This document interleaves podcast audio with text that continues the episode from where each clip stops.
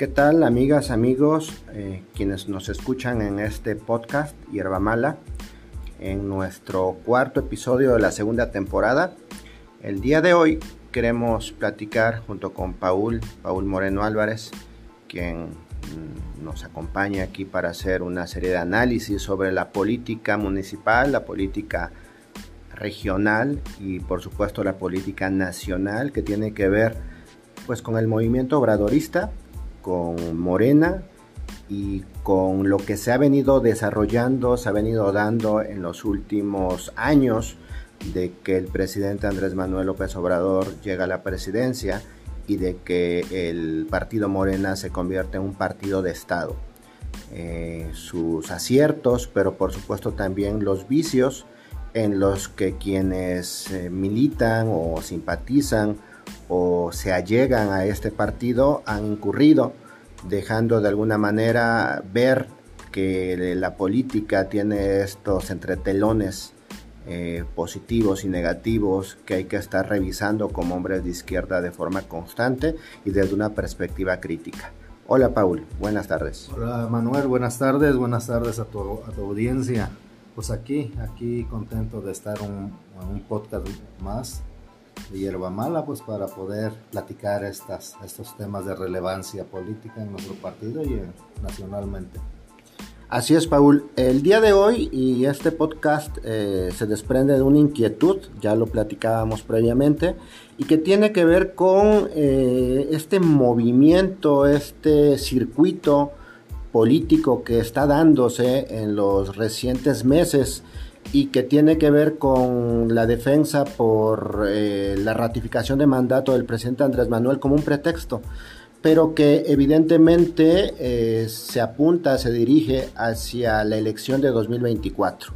Este circuito político que se hace llamar eh, a nivel nacional Consorcio 4T y a nivel regional, a nivel local, municipal, obradoristas por la cuarta transformación y que discutiremos ahorita quiénes encabezan y quienes de alguna manera pues este intentan influir en las conciencias de los izucarenses, de los mexicanos a partir de estos títulos que ellos mismos pregonan y se autodenominan. Pues sí, mira, yo creo que entrando en tema, el nombre de la 4T se ha venido distorsionando por las ambiciones y temas políticos ¿no? que, se, que se han venido desarrollando. La 4T a todos los, los que estamos en el partido, los obradoristas más que nada, pues creemos que es la cuarta transformación, lo que deriva de las tres grandes transformaciones, como dice nuestro presidente Andrés Manuel, ¿no?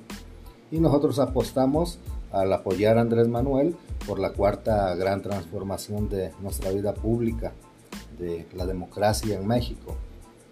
Da, da pena ver y da tristeza ver cómo esto se viene degenerando en tema politiquero, porque no vamos a hablar de política, la política es, es un arte, una, una, una práctica seria que debe llevar a cabo para el servicio del pueblo. Esas son politiquerías. Consorcio 4T, yo creo, yo, yo estoy convencido de que la 4T es un movimiento social, político, no un consorcio, no un negocio. El nombre de consorcio viene de, de negocio, algo mercantilistado, empresarial. Empresarial completamente. Y si estas personas así lo ven, pues eh, de entrada ya están mal, ¿no? Ya están muy mal con eso. Y yo considero que en esencia así lo ven ellos, como un negocio, el negocio de la política, por, justamente contra lo cual la cuarta transformación ha luchado desde sus inicios y actualmente con Andrés Manuel como presidente de nuestro país, ¿no? Tratar de dignificar, tratar de moralizar la política. ¿No? Que el político haga política sin verlo como un negocio, como un consorcio eh, con el que pueda negociar. Es por eso que, siempre lo hemos platicado, ¿no? Eh, Morena eh, desde como inició como un movimiento y se vienen nombrando así, ¿no? Movimiento de Regeneración Nacional, pero que desafortunadamente los que tienen las riendas del partido en estos momentos es la clase, podemos decir también conservadora en la izquierda, eh, gente que viene del perredismo, tanto nacional como estatal como municipal, o sea, gente que no nos representa a final de cuentas. Aquí hay una, la dirigente nacional de la 4TM, 4T México, del consorcio 4T México, la licenciada Leticia Quesada. ¿Quién es este personaje? Un personaje ligado al bejaranismo, un personaje ligado a la corrupción, un personaje que, que denigra y avergüenza al verdadero, a la verdadera izquierda mexicana. La verdadera izquierda mexicana está representada al 100% por Andrés Manuel. Aquí vemos algunas, algunas publicaciones de este consorcio 4T que habla de liderazgo, líderes de de, de estados considero que la palabra líder, el nombre líder, el título de un líder es muy serio y con mucha responsabilidad. Eh, yo creo que una cosa es que nos guste participar a, las, a muchas personas más directamente en la política a ser líderes. Al único líder que reconocemos es Andrés Manuel López Obrador, o no sé tú qué, qué piensas de eso, Manuel. Pues sí, claramente creo que aún en la izquierda conservamos esas eh, viejas pues este costumbres, ¿no? Esos viejos títulos que se dan a personajes que se han venido desgastando con el tiempo y que quizás en algún momento sí eh, gozaron de ese reconocimiento privilegiado, pero que a partir de que la política, política cambia, a partir de que Andrés Manuel empuja a que la política cambie, a que las prácticas políticas se, se renueven, pues esos eh, líderes que con pies de barro, con pies de cartón, se han venido viniendo abajo, ¿no? Se han venido eh, derrumbando ellos solos. Y sí, coincido plenamente contigo.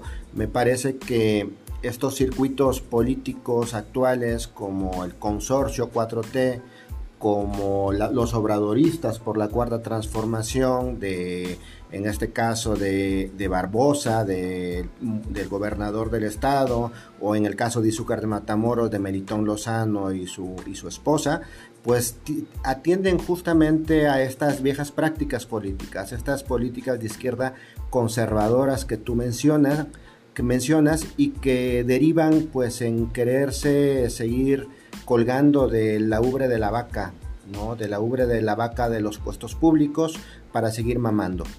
Había un, aquí una, publicación donde hablaba esta licenciada Leticia Quesada de que este grupo, esta facción eh, de Consorcio 4T, estaba, se había conformado y se había formado con personajes que de alguna manera dicen ellos que van a buscar y van a, pelear lo que por derecho creen ellos que les corresponde, que son cargos y puestos públicos. El presupuesto. El presupuesto, seguir viviendo de ello. O sea, con un descaro, con una desfachatez tremenda, con una grosería para los militantes de izquierda que nos consideramos ser personas serias, honestas y democráticas, definitivamente. Este consorcio 4T ya, se, ya tiene toda una estructura habríamos, habría de, preguntarnos quién la, lo financia, quiénes son, qué grupos de poder realmente tienen el interés de pues, hacer una, una, facción y de cierta forma eh, segregar, eh, dividir a lo que es el, Morena como movimiento porque es eso, o sea, el, seguir viviendo del presupuesto y el cobro de, de cuotas de poder. Eh, habríamos, habríamos de ver todo, el celebro también personajes como es John Ackerman, que está haciendo su movimiento precisamente para, para democratizar hacia el interior a Morena, reuniéndose de personajes, de personas pues que iniciadoras, fundadoras de, del partido, ahora Partido Morena, y que estas personas, esta consorcio, como es el, como mencionaba hace un momento, como es aquí en Puebla, Obradoristas por la 4T, lejos de ayudar, perjudican a la credibilidad de nuestro presidente y líder Andrés Manuel López Obrador, aún con que se cuelen hasta de, no, al no tener un discurso propio, al colgarse de los discursos de Andrés Manuel, lejos de beneficiarlo, lo están perjudicando, o será que es esa la idea, perjudicar y desgastar la imagen de nuestro líder y único y presidente, Andrés Manuel López Obrador.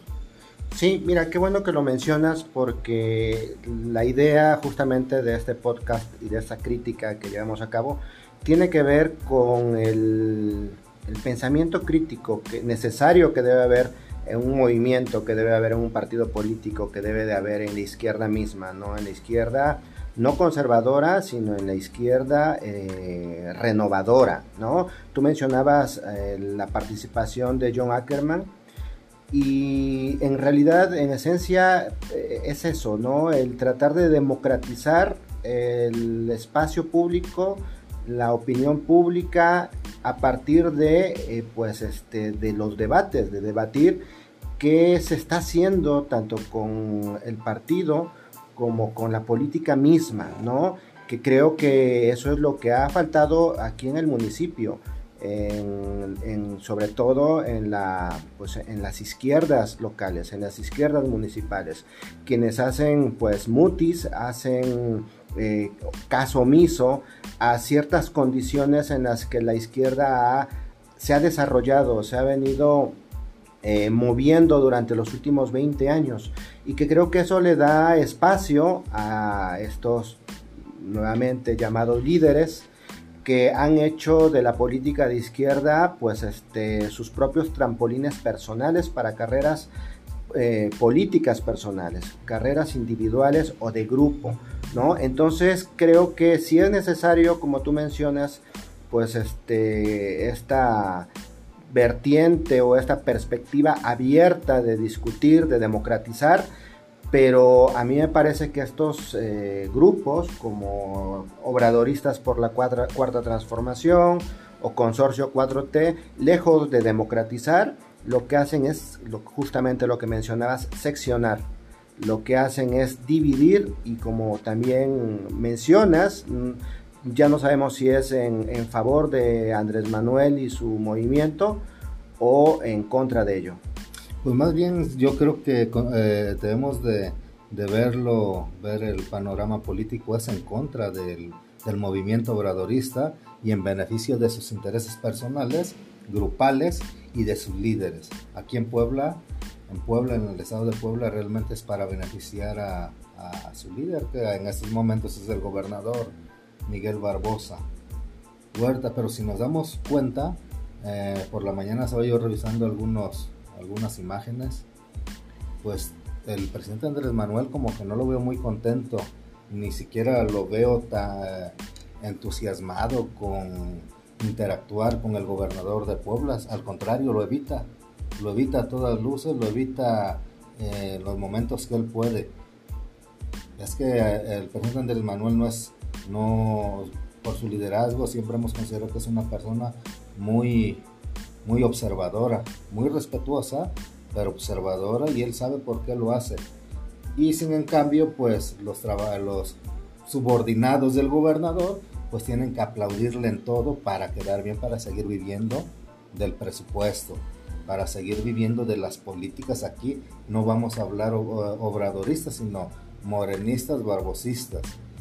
Eh, nuestros propio, nuestro propio consejo estatal del partido, el que se, pues, el que se designó. como dirigente estatal. De forma cerrada. De forma cerrada entre un grupo, el grupo de la ex, ex presidenta Claudia Rivera y un grupo muy cerrado que pues se quedaron con el partido. O sea, yo creo que están desobedeciendo y llevando en contra las indicaciones y por la, las reglas del partido, el reglamento interno del partido que es todo lo que todos los las dirigencias deben ser electas democráticamente sin, sin, sin que haya influyentismo de grupos o pues de, liderazgos en este caso.